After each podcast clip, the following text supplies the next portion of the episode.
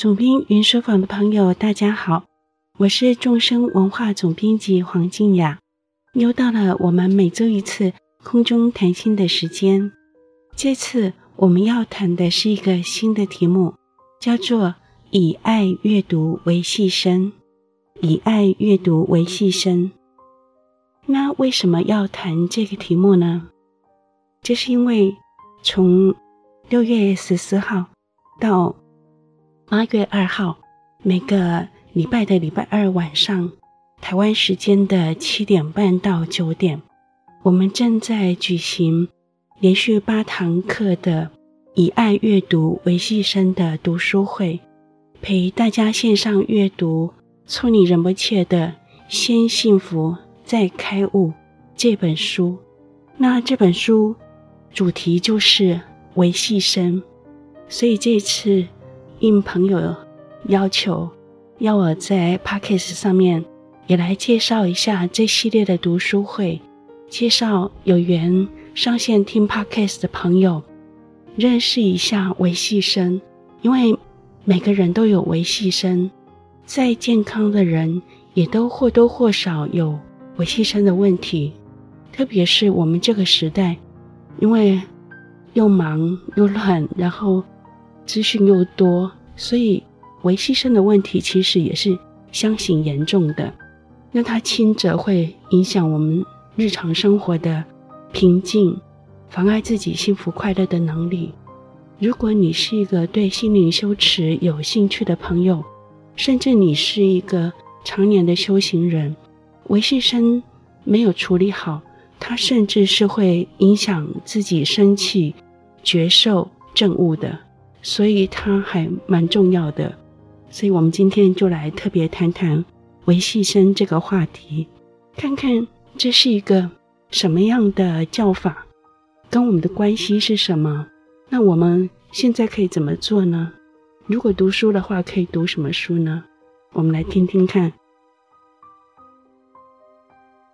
首先，我们简单来介绍一下什么叫做维系生。维系生的维系就是相对于粗大的那两个字，英文叫做 subtle body。那维系生这个词很可能是您第一次听到的，听起来有一种神秘感，对不对？觉得那是什么呀？我们先来简单的介绍维系生的观念，然后再来介绍它的缘起故事。维系生是借在啊、呃、初分的身体。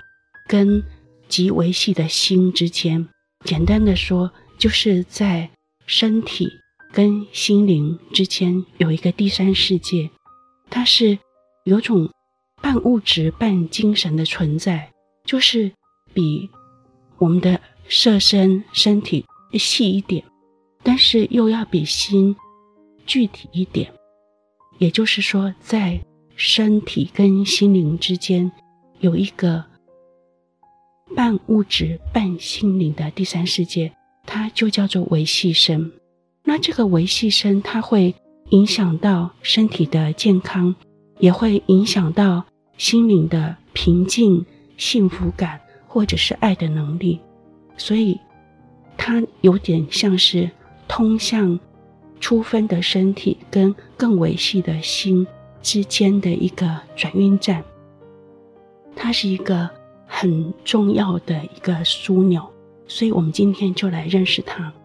那我们自己身上也都或多或少会有一些维系生的故事跟问题，我们也借由这个机会来认识一下，也许因此有因缘来调整它，让我们的生活的幸福感，还有我们解脱利他的能力都升级一点。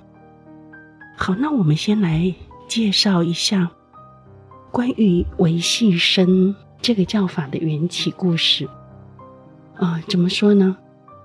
我自己的因缘刚好跟维系生这个教法还蛮有缘的。话说，我第一次听到维系生 （subtle body） 这个词是在还蛮久以前，那是在十二年前。十二年前，那是。二零一零年十二月三号的事情，我为什么会记得这么清楚呢？因为那一天我是有记录的，那是在尼泊尔的首都加德满都的一家非常优雅的百年餐厅，叫做 Baitak，不太确定是不是这么念。好，它叫做 Baitak Restaurant，然后我大概把它翻译成拜塔克餐厅。那个时候我第一次听到维系声 subtle body 这个词，那那时候完全不知道它是什么，对我会有什么意义。事后，我渐渐认识他，他在我身上也产生了很重大的疗愈跟开启的意义。那我们先收回这个缘起故事，就是当我第一次听到“维系声”这个词的那个时空背景。那是在二零一零年的十二月三号，那个时候我们刚跟随明就仁波切去了他喜马拉雅山上童年的故乡农日。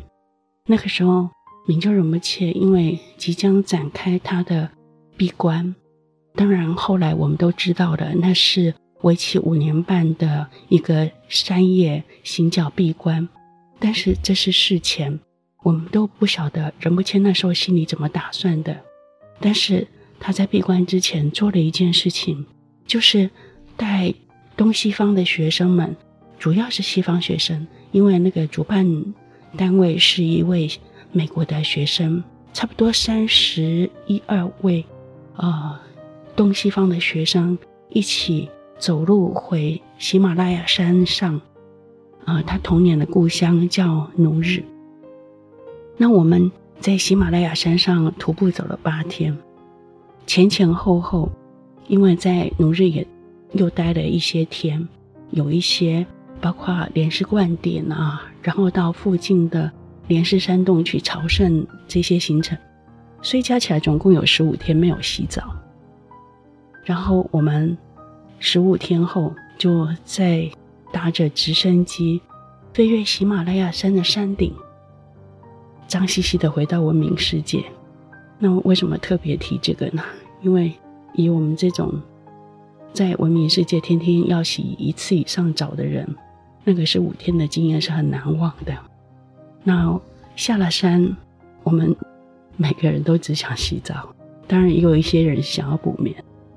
那我记得那一天下午，明就仁波切就告诉我们说：“来，我们晚上。”去吃大餐，就是仁波切要犒赏这一些，呃，在城市生活的学生，乖乖的跟他徒步走回奴日，真乖呀、啊！所以仁波切就邀请我们去那个拜塔克餐厅吃饭，请我们吃了一顿尼泊尔的传统大餐，那是很优雅的一个老餐厅。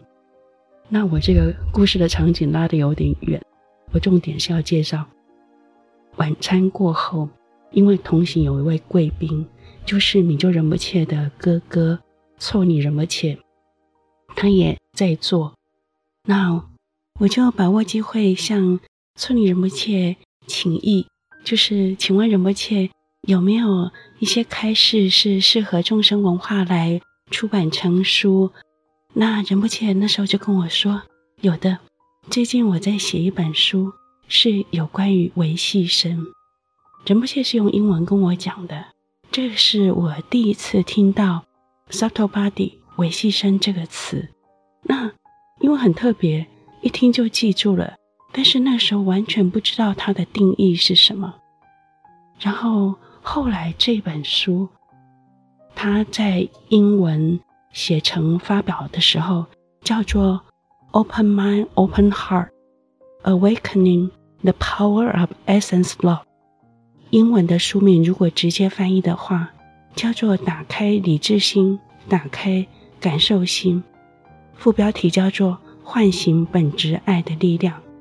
那在二零一三年的时候，我们中文版也翻译完成了。后来我们中文版的书名取了一个比较简单的书名，叫做“醒了就好”。这是。众生文化出版的第一本措尼仁不切的书，特别介绍这件事情，是因为这是台湾或者是应该算是华文出版世界第一次出现维系生相关的教法。如果你后来看到醒了就好，或者是也上过措尼仁不切维系生的课，你心里可能会有有点纳闷，说：“你确定吗？这本书是讲微细声吗？”因为真的去读醒了就好的内容的人，会觉得，哎，那个其实是佛陀四念住的教法。如果你是佛法新生人，或者是第一次听到四念住的话，我简单介绍一下。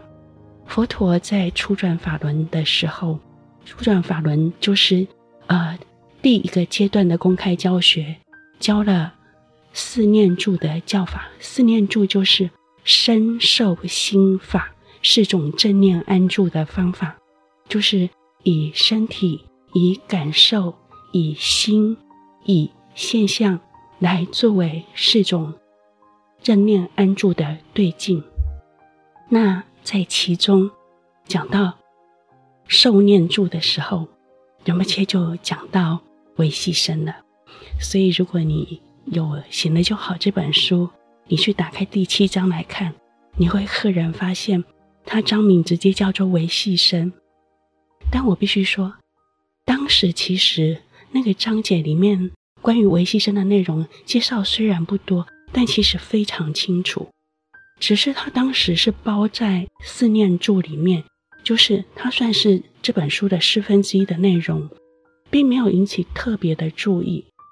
但是接着仁波切很有意识的想要单独就这个小题目。引起大家注意，唤醒大家对于微细声教法的重视，来疗愈自己微细声的问题，增加大家生活的幸福感，跟提升大家解脱和利他的能力。那接下来我们就要来说一下这个醒了就好的第七章里面关于微细声的部分。这是因为是仁波切。在华文世界第一次出现微细声教法的介绍，我们看看仁波切是怎么介绍他的。仁波切他的教法都有一个大概习惯的表达方式，就是仁波切非常的说人话，然后仁仁波切会现身说法，就是用自己的故事。这个故事通常还是有点糗糗的，就是漏自己的气这样的故事，来告诉大家说。其实这个状况也没什么，我也曾经有过这个状况，但我是用微细声的教法疗愈他的。来看看这件事是怎么发生，我是怎么做的。所以，当仁波切这样在分享的时候，我们都可以感受到一种感同身受的悲悯，就是因为仁波切在这上面受过苦，当他用维系生的教法来疗愈他。来让负债成为资产，我们会知道说，这有一种过来人的悲悯在。那仁波切是怎么说的？仁波切说，那是他十几岁的时候的事情。作为一位转世主骨，转世主骨就是他小时候就被认证为就处女仁波切，那他就十几岁就被送去印度的。扎西囧寺去受教育，因为转世诸古他们有一个与生俱来的使命，就是以后他们是要被训练来弘法利生的，所以他们的训练是非常严格的。不要觉得他们好像是某种含着金汤匙出生，一出生就已经是主古仁波切，身份非常尊贵。但同样的意义是，他们。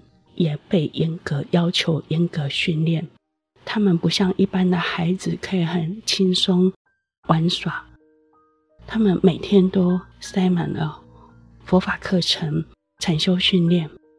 那，那个时候十几岁的措尼仁波切，有着少年搓泥的烦恼。我这句话是套用那个，呃，少年维维克的烦恼来的。那他会溜出去看电影。会跟扎西囧附近村里的女生聊天，不只是行为小叛逆，他身体上也出状况了，胃溃疡、嘴巴溃烂、头上长疮、吃不下、睡不着。那这些状况呢？当时他的亲教师、导师彻望仁金都看在眼里。有一天，彻望仁金就找村里仁波切来，为他说破问题是怎么啦。彻望仁金是这么说的：“他说，你经历的这些痛苦，来自生命的一个层面，就是佛教传统中说的维系身。所谓的维系身。”是情绪升起与驻留的地方，它对身体会产生有形的影响。在身跟心之间有一层体验，就是维系身。描述维系身，就像描述水的滋味一样的困难。喝水的时候，你知道自己正在喝水；口渴时，你可以感受到自己对水的需要。当身体获得滋润时，你可以感受到那种舒缓，但你能向别人描述这个水的真正滋味吗？以上是措尼仁波切在《醒了就好》这本书里面第七章维系生里面讲到的一个多年前，大概是快四十年前的故事吧，就是仁波切十几岁那个时候的。一段故事，那就是他学习维西身教法的缘起。他因为身心出状况了，因为压力很大，然后又是一个青少年，所以他身体有各种压力反应，包括胃溃疡、口腔溃疡、头上长疮、吃不下、睡不着。那这些，在他的亲教师赤望仁金眼里。他知道这是维系生出状况了，所以就帮他点破。第一次告诉他有一个叫法叫做维系生。好，那介绍维系生就跟向别人描述感受一样是非常困难的。那个困难就像你跟人家描述说水的真正滋味是怎么样，因为水的真正滋味是个人的体验。凡是体验的东西都是很难描述的，但是措尼仁波切因为认识了微细身，以微细身来疗愈自己的身心，所以他知道这个教法非常的有用，而且对现代人特别切合实际，所以他想办法用自己的教学经验，用自己的语言善巧。我认为措尼仁波切是非常有语言善巧的，他的弘法的语言像诗一样优美，但是又非常的说人话，就是他想办法用生活语言来描述给我们听，就是想办法让我们懂。那我们可以知道他那个背后的悲心跟急切。好，那我们说完了。村里人们切的第一本，呃，关于维西生的书，但事实上，这其实才谈到，其中有四分之一本是谈到维西生，这个时候还没有维西生专书的出现。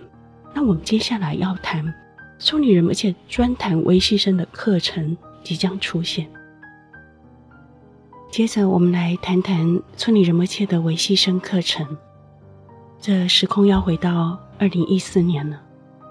二零一四年是八年前，那个时候很不巧，也很巧的，我的生命里面遇到了一件大事，我也遭遇了今生可能最严重的急性微细生的问题。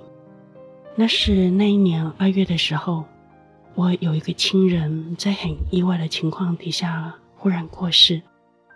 那在那之前，因为我心里有一些歉疚。因为我在修行学佛上自认为非常精进，但是精进的意思就是我把多数的时间都投入在不管是参加闭关哈，或者是共修，或者是编修法本上面，很少陪伴这位亲人。那心里平常就有一些歉疚感，就有一种理亏理亏的。虽然我做的事情是，啊、呃，跟佛法跟修行有关，感觉是个好事，那我这位亲人也觉得他应该支持我，但我们心里就会有一种遗憾的感觉，就觉得说好像没有陪伴他。那带着这种没有陪伴的歉疚感，二月的时候我又去了尼泊尔。因为那个时候是我的老上师堪布祖钦嘉措仁波切做八十大寿，那是一个很重要的八十大寿的法会。我又去了尼泊尔，就在尼泊尔的时候，我接到消息，他已经因为心肌梗塞过世了。接到消息的时候，他人已经在住念室了。那我必须说，我学佛这么多年，接受了很多。呃，关于无常的教法，但是当这件事情发生在我身上的时候，我才忽然体会到，我的无常教法里面有一些排他条款，有一些排除项目，就是我下意识认为有些东西是不会无常的。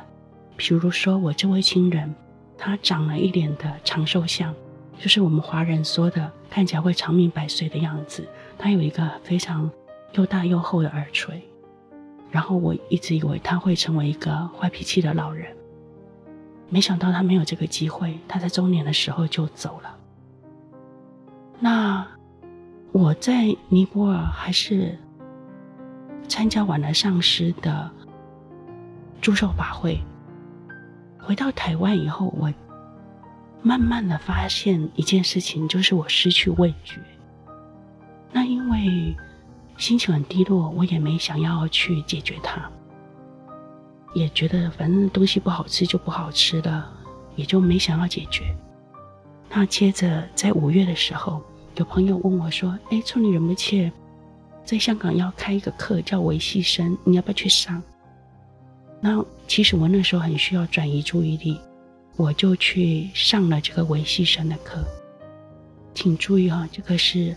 维系生的课第一次成为专门主题的课程，那时候很多呃专有名词都是第一次听到，很多比喻听起来也觉得有点怪，有点不晓在说什么。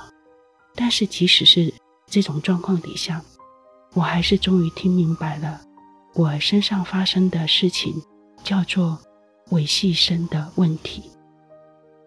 我失去味觉是因为。脉上面受到急性冲击产生的印记，这个印记它会直接影响到身体的感官反应。我那个失去味觉的问题，当然，如果在疫情这几年，大概要吓死人了，大家都会以为我是不是确诊染疫了。但是在二零一四年那个时候，还没有疫情的问题。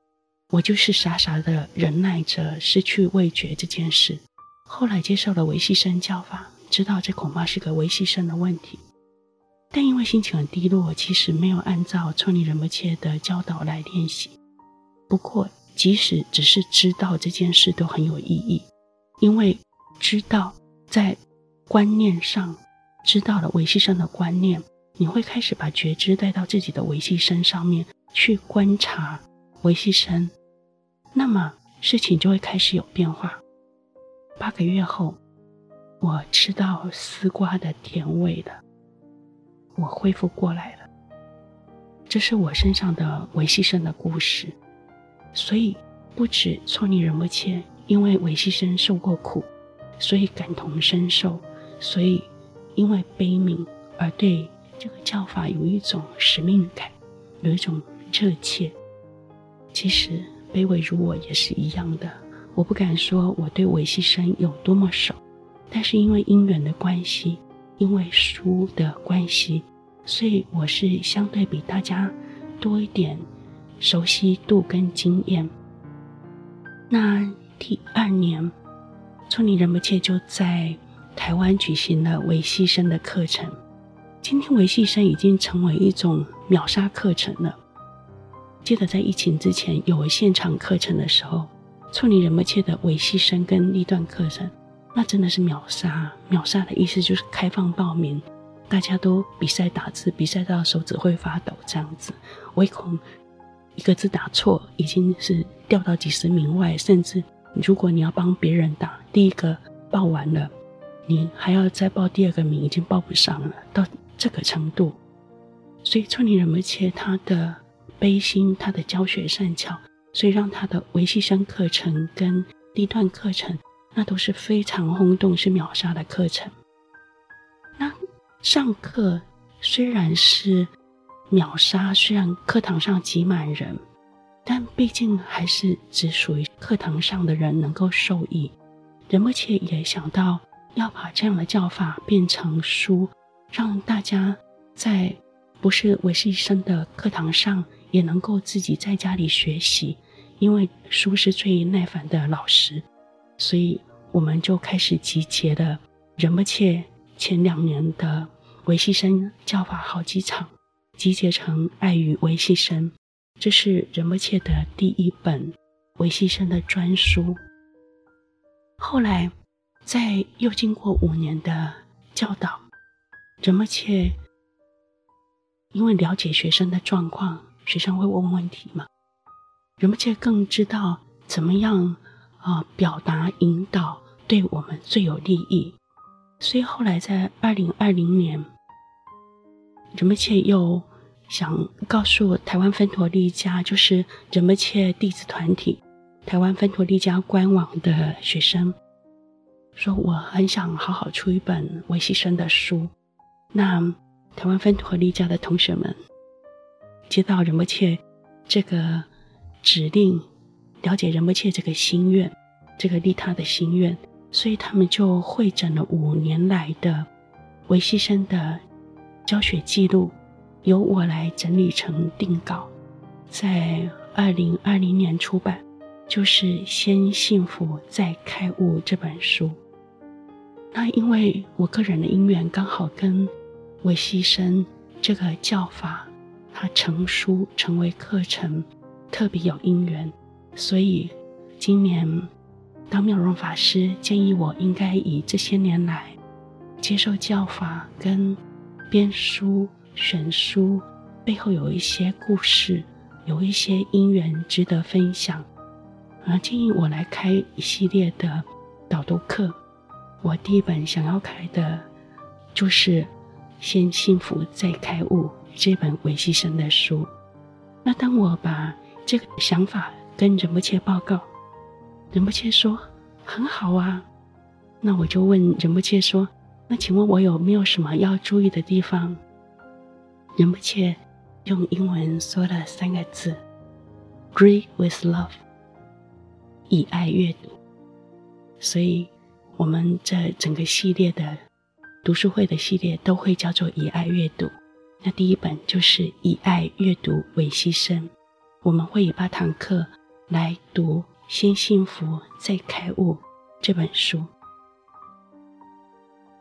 接着我们说说《先幸福再开悟》这个书名是怎么回事。其实《先幸福再开悟》正好就是维系生的一个定位，维系生是教法。是要帮助我们二谛双运、二谛双融的。所谓二谛，就是指世俗谛和圣义谛。世俗谛就是我们一般要工作、要生活的世间生活；圣义谛就是指修行、圣义的修行。那我们会看到一个现象啊，我们经常偏于两边，有些人太注重。世间的现实生活，比如说，所有的精神心力都投注在工作或家庭上，因为有经营，因为够努力，可能他会过着不错的家庭生活，或者是工作上会有一些成就。但是，他会有个问题，就是不自由、不快乐，很深的陷入在工作、人际。家庭的困境当中，另外一方面是有一些人，他对修行非常的努力精进，然后对修行世界的成就非常向往，对于解脱非常的向往，那这两端，就是一边以传统的名相来说，叫做一边是太倾向实有边，就是世间的实有边；另外一边就是太倾向于修行的善意的，也许叫做空无边。那这两者有没有办法有一种均衡的状态？村里人迫切认为，借由维系生教法的帮助，我们有机会。这个机会就是，先借由维系生的教法，让我们初步先处理问题面，就是把负债变资产。问题面是什么呢？我们要先说说，所谓维系生，它有三个主要元素，就是脉。气、明点、脉、气、明点这三个，如果它能够很放松、很均衡的话，整个人是会很健康、有活力、有光彩，有让自己幸福、让别人快乐的能力。在修行上面，他也会有能力从概念进入感受，乃至于了悟。但是反过来说，如果维系生出状况，它会有什么样的现象或症状呢？啊，首先以脉来说，脉上面如果有状况的话，就是脉它就像一个气的通道或公路。那以今天的语言也可以说是神经系统，但是我们华人对于气脉的脉。大致上不陌生，它不是一个有形的管子，它无形却是一个我们可以感受到的一个气的通道、公路。那当你的生命中发生了重大的事故的时候，脉上面受到急性冲击，它会产生印记。这个印记有时候直接会冲击，造成身体的状况，比如说。我前面说的，我失去味觉八个月，就是一种脉上面的急性印记造成的。那有时候也会造成心情上面的低落、焦躁，或者是暴怒，这是可能的。所以有时候我们看到有一些修行人，好像修了很多年，但是却敏感，然后容易暴冲暴怒。那这有时候是维系身上面出的状况没有解决，这是脉的问题。脉上面还有另外一种状况，叫做习气。脉上面有习气，那这个习气有啊、呃、天生的业力的习气，就就是属于我们人的习气。那大家会觉得这有什么好讲的？人的习气就是一种二元的习气，在。世俗地上面，它没什么问题，它会帮助传达沟通。但是如果在修行上面，我们需要升级，我们需要升级属于人的业力的习气，就是把二元的习气进化成非二元、离二元。那也就是说，我们要让颠倒的脉调整成。健康的脉，健康的业力的脉，再升级成本质的正悟的脉，这是一个维系生修持上面脉的修持上面的一个进化蓝图、修持蓝图。那在气的方面，这个我们现代人都非常的明显哦，大家都很急躁，因为大家速度感都很快，然后资讯也很多。事情也都很忙，散乱缘特别多，所以现代人的气特别容易有那超速的状况，或者是跑错地方的状况。跑错地方是一种什么概念呢？就是气的家是在丹田，就是我们肚脐下柿子的地方。那如果这个气特别集中在头部、肩膀、眼睛。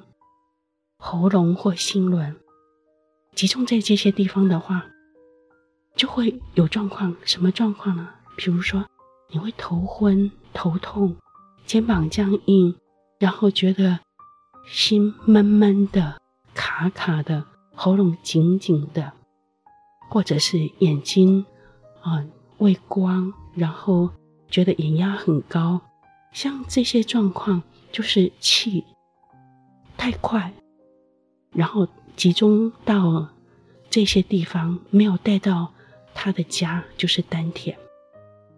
那明点呢？明点可以说是叫生命的火花，或者是一种爱与幸福感的传令兵。当我们的脉跟气出状况的时候，明点通常都会卡住，不太流动，所以整个人就会处在一种暗淡、没有活力、没有热情的状况。那也会跟平静、爱人的能力、快乐有一种失联的现象。那我们要做的维系生修持，就是让脉放松，跟脉上面的印记去觉察它，跟它同在，跟它对话，让它打开。那这需要一些练习。当它可以打开的时候，那个印记，从你人们切称呼为美丽的怪物，就会跟你做朋友，对你微笑。但是这有个练习的方法跟过程是要学习的，所以需要读书，读微细声的书，要上微细声的课。那气呢，有个简单的方法，这里就可以分享给大家，就是我们可以把注意力带到。肚脐下四根手指的地方就是下腹部，只要把注意力带到那里，气就到那里了。为什么呢？因为意到气到，注意力到那里，气就会带到那里。那不断的把气带到那里，我们心情就会稳定下来，放松下来。这对我们气经常过度集中在头部，会有一种急躁。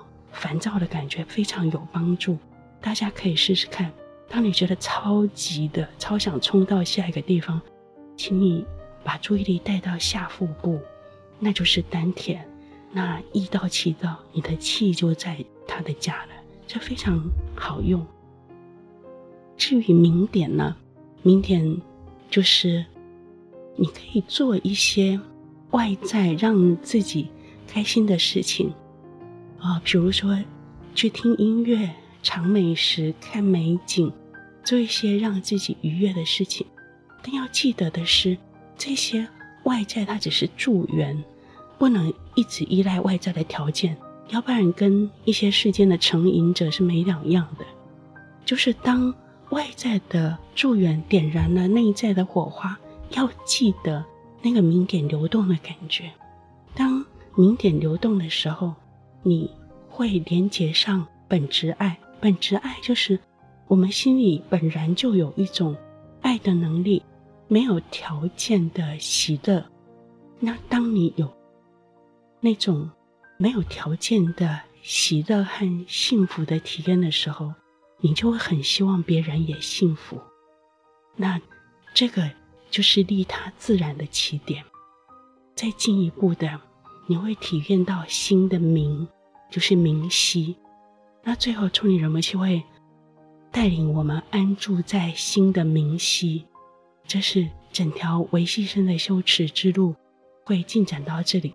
在明晰当中，我们要去经验到明晰里的开场自由，这就是明空不二的滋味。以上是关于。村里人们切微细声教法，或者是呃关于心幸福在开悟这本书，以及以爱阅读为牺牲系列八堂课的分享，朋友们也还是可以报名参加以爱阅读为牺牲的这个线上课程，它是免费的，而且会回放，即使你是在世界各种不同的时区。都可以以你方便的时间上去听，上去看，那相信对我们的建立维系生的见地和方法是有一些帮助的。最后，我们还是要来以一座短禅修来结束今天的分享，因为整个维系生教法，处女仁波切带领的禅修其实就是无所缘禅修，他也带了一点点呼吸禅修，但是是以无所缘禅修为主，所以我们今天的小禅修就要来做无所缘禅修。但坦白说，维系生里的无所缘禅修，对有些朋友来讲可能比较抽象，难以掌握。我们来试试看，也许您一听就能够体会。好，我们先把身体放松，脊椎松而直。一般无所缘禅修的要求是希望你张开眼睛，为什么呢？因为张开眼睛，它的意思是我让我的眼耳鼻舌身意的根本都是打开的，我不阻止一切现象的发生，但我的注意力专注在我内在的觉知清明上面。好，我们可以吐出一口气。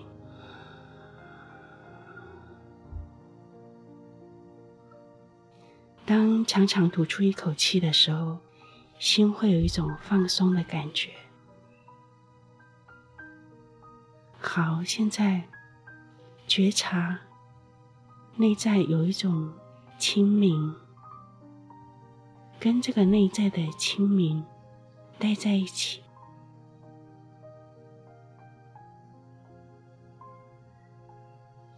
这个内在的清明里面有一种。放松、开阔，所以这个清明它不是很僵硬的，它是放松而开阔的，跟这种清明而开阔的感觉同在。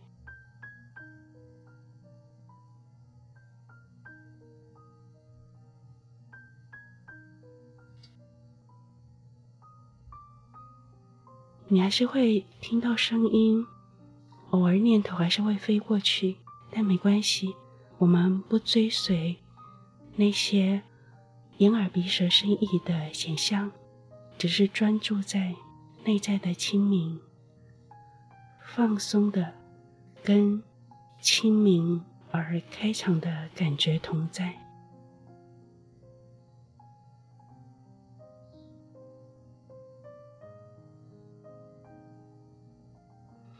好，这就是一座短座的无所缘禅修的练习了。下个礼拜我们要继续来说“我与圣地有约”系列的第四篇——印度篇。我们要说说印度篇的上篇，要说佛陀三次转法轮里面前两次很重要的圣地。就是佛陀证悟地菩提迦叶，以及佛陀初转法轮的鹿野苑，二转法轮的灵鹫山，说说那里的故事，说说到印度朝圣一定不能错过的菩提迦叶、鹿野苑、灵鹫山。放下放松，让心休息，找回最好的自己。总编云书房，我们下周见。